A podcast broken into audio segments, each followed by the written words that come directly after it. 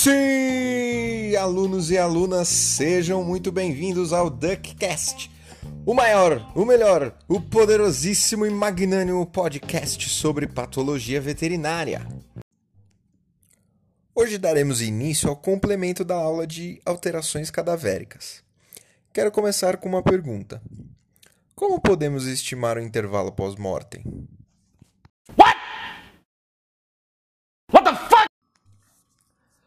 Durante a aula, nós vimos que os fenômenos cadavéricos podem ser divididos em alterações abióticas e transformativas.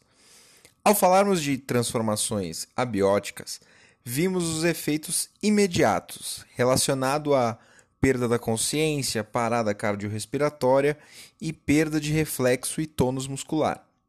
Caracteriza a morte do animal e o principal efeito imediato pós-mortem é a parada da função cerebral. É, entrando nos efeitos consecutivos, nós falamos, nós começamos falando pelo frigor mortis ou algor mortis.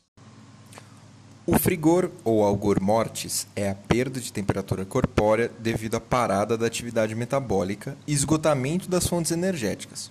Ou seja, o organismo não consegue mais manter a temperatura e começa a perder calor para o meio externo. Professor! Então, Toda vez que um animal morre, ele fica frio depois? Obviamente que não. O meio em que este cadáver se encontra é muito importante. Se for aquela vaca que morreu no meio do pasto embaixo do sol de Beuzebu, ela terá uma temperatura maior do que antes. That's right. Outra coisa que afeta a temperatura cadavérica é a condição corpórea do animal. Animais mais gordinhos, tendem a perder menos temperatura para o meio, mantendo o calor. Aquela história de que aquele, rapaz gordo sente menos frio é uma mentira deslavada porque eu tenho frio até não poder mais. O tamanho do animal, a cobertura de pelo, as condições do solo, a posição do cadáver são outros fatores que podem influenciar a mudança de temperatura. Com todos esses fatores, vocês acham que o algor mortis serve para estimar precisamente o intervalo pós-mortem? Eu vou deixar vocês pensar um pouquinho.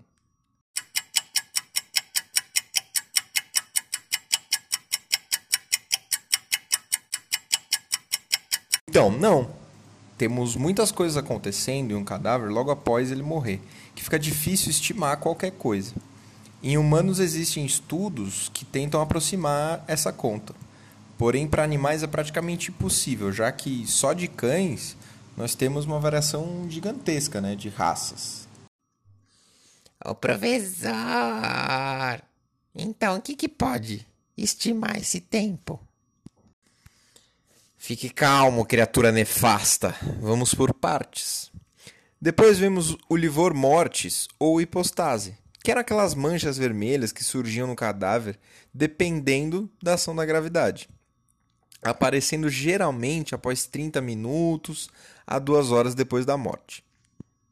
Temos que saber diferenciar a hipostase de quadros hemorrágicos antemortem. Para ajudar vocês a lembrar, pensa que na hipostase vai haver uma dilatação desses vasos sanguíneos devido ao acúmulo de hemácia. Já na hemorragia, a própria termo de hemorragia significa que as hemácias estão saindo do vaso.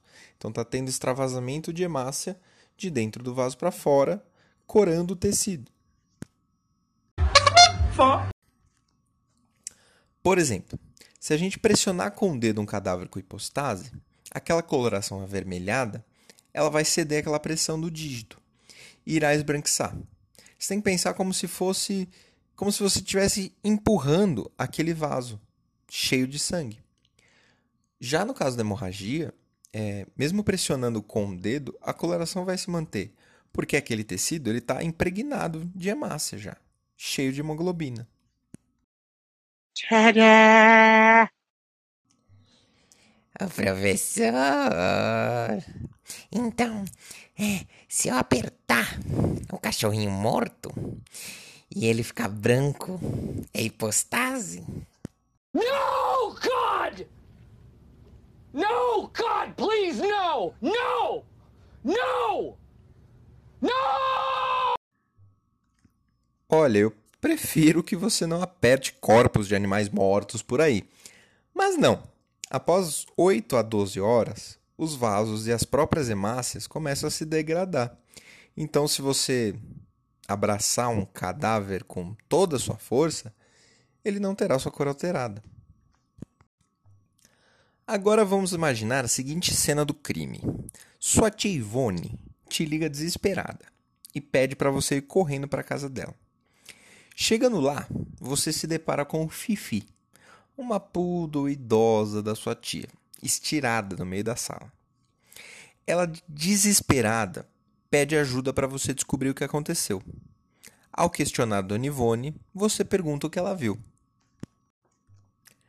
Ah, meu filho, a Fifizinha estava ali deitada neste mesmo lugar agora há pouco. Quando me virei para chegar minhas mensagens do Zap Zap que a Mirtes mandou, porque você sabe, né? A Mirtes manda as melhores mensagens de bom dia que eu já vi. Aliás, por que que você não responde meus bom dia, filho? Tia, precisamos de foco aqui. Ah, sim, é verdade. Então, quando eu me virei novamente para Fifi, ela estava dura, caída no chão. Aí eu desesperei, já te liguei, nem mexi nela, não fiz nada. Então você repara que a Fifi está de decúbito lateral esquerdo e que tem umas manchas vermelhas espalhadas em seu lado direito. Além disso, ao pressionar as manchas na pele, você repara que elas não mudam de cor. Bom, com o que aprendemos aqui, já dá para você tomar suas conclusões. Vou esperar um pouquinho para o Tico e o Teca conversar aí.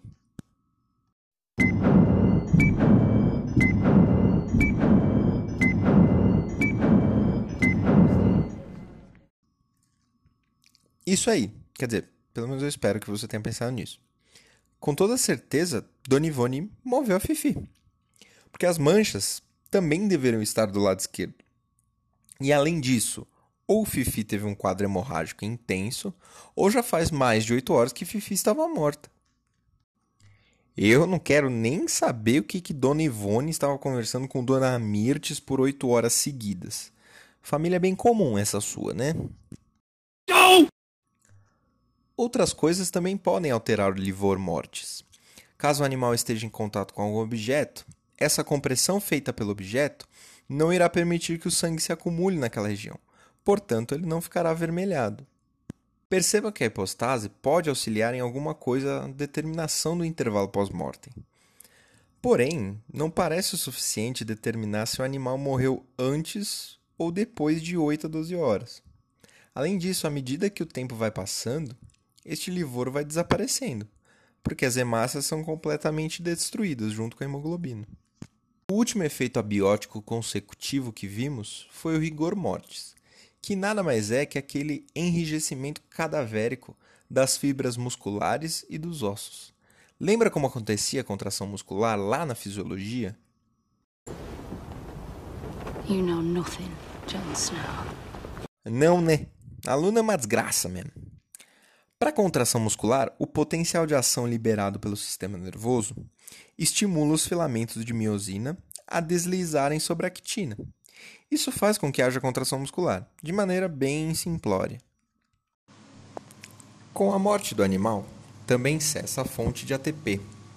Como o ATP é necessário para desprender a miosina da actina, o músculo se mantém contraído.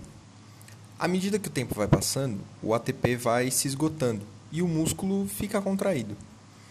Essa contração só irá cessar quando houver a decomposição do cadáver. O rigor mortis se inicia entre 2 a 6 horas e dura por volta de 36 horas, dependendo do ambiente e os fatores intrínsecos do animal. O rigor mortis se inicia entre 2 a 6 horas e dura por volta de 36 horas, dependendo do ambiente e os fatores intrínsecos do animal. O rigor ele acontece em todos os músculos de maneira semelhante. Porém, será possível notar mais facilmente em músculos menores, como por exemplo a mandíbula. Para humanos, o bom trabalho de Salco e Knight de 2004, que foi intitulado The Pathophysiology of Death, poético, né? utilizou duas alterações cadavéricas para tentar estimar o tempo pós-mortem.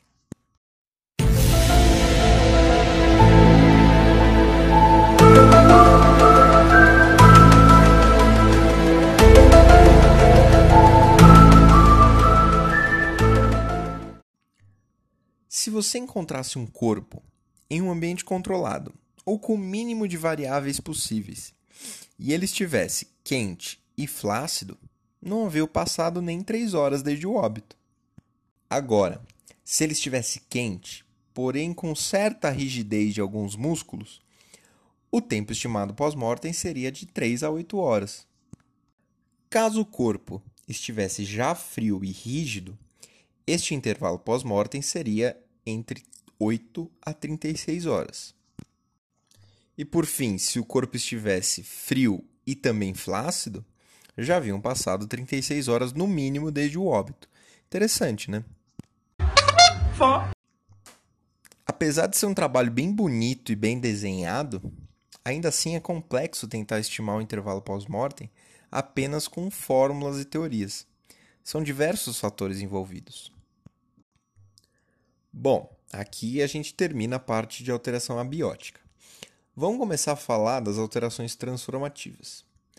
A primeira delas é a famosa decomposição. Ela pode ser dividida em autólise e putrefação. É o quê? A autólise é um processo químico causado pelas próprias enzimas intracelulares, causando destruição dos próprios tecidos. Entendeu?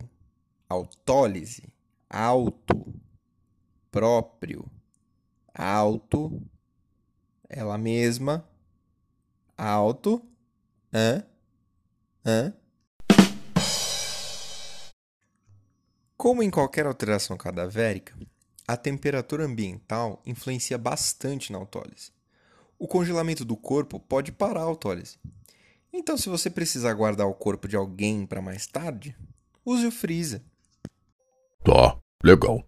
Ok, ok. É, hum, é, hum, tá. Órgãos que possuem mais enzimas têm uma autólise mais rápida, como por exemplo o pâncreas e os intestinos.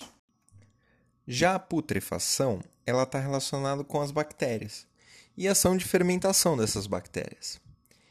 É, essa putrefação ela inicia logo depois da autólise, porque depois da autólise tem muita destruição e liberação de células e restos de células para o meio externo e cria uma condição ideal para a proliferação bacteriana. É como aquele ditado, sabe? Quando os gatos saem, os ratos fazem a festa. Sabe qual é? Então, só que nesse caso, o gato meio que morreu mesmo. Ah, e adivinha, né? A decomposição também é bastante influenciada pelo ambiente. Porém, ainda assim, conseguimos ter uma previsão da sequência de eventos da putrefação. Existem algumas classificações de literatura sobre esses eventos.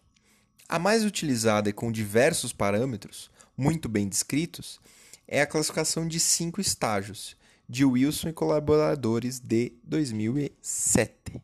Colaboradores. Colaboradores. O primeiro estágio é chamado de fresco, estágio fresco, tipo o corpo estar fresco ainda onde não há descoloração do cadáver e nem atividade de insetos. Isso vai desde o óbito até cinco dias. O segundo estágio é chamado de decomposição precoce, cujo cadáver apresenta coloração cinza ou verde, uma porção grande de inchaço, a pele começa a se soltar e perder pelo, e esse estágio vai desde o primeiro dia ao vigésimo primeiro dia. O próximo estágio é a decomposição avançada, onde já ocorre uma decomposição úmida, a musculatura começa a ficar mais flácida, tem uma intensa atividade de insetos, começa a ter exposição óssea de menos da metade do corpo e também a mumificação, variando no período de 3 dias até 18 meses. Professor! Fala, Tiriça. O que é mumificação? Mumificação é quando o corpo já perdeu todos os líquidos para o meio externo, se tornando completamente desidratado, como se fosse uma múmia mesmo. Professor, então ele vai estar cheio de bandagem, como uma múmia?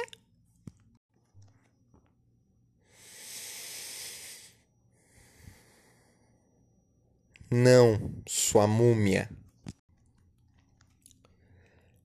Continuando. Em seguida, ocorre a esqueletização, quando o cadáver apresenta mais da metade do corpo com apenas osso seco. O que quer dizer seco? Quer dizer que não tem nenhum tecido cobrindo esse osso, nenhum tipo de líquido. Esse período dura de dois meses até nove meses. Por fim, a extrema decomposição, onde já tem exposição de todos os ossos secos. E assim acaba o cadáver. É como se fosse a morte da morte. Será que a morte vem buscar a morte da morte? São tantas perguntas e filosofias do universo sobre a vida, sobre a morte, sobre a conta no vermelho, as profundezas do espaço. Cala a boca! Professor! Qual a resposta da pergunta? Que pergunta, filho? É, a do começo da aula, né? Tenho certeza que você vai pedir na prova. Eu só tô esperando a resposta.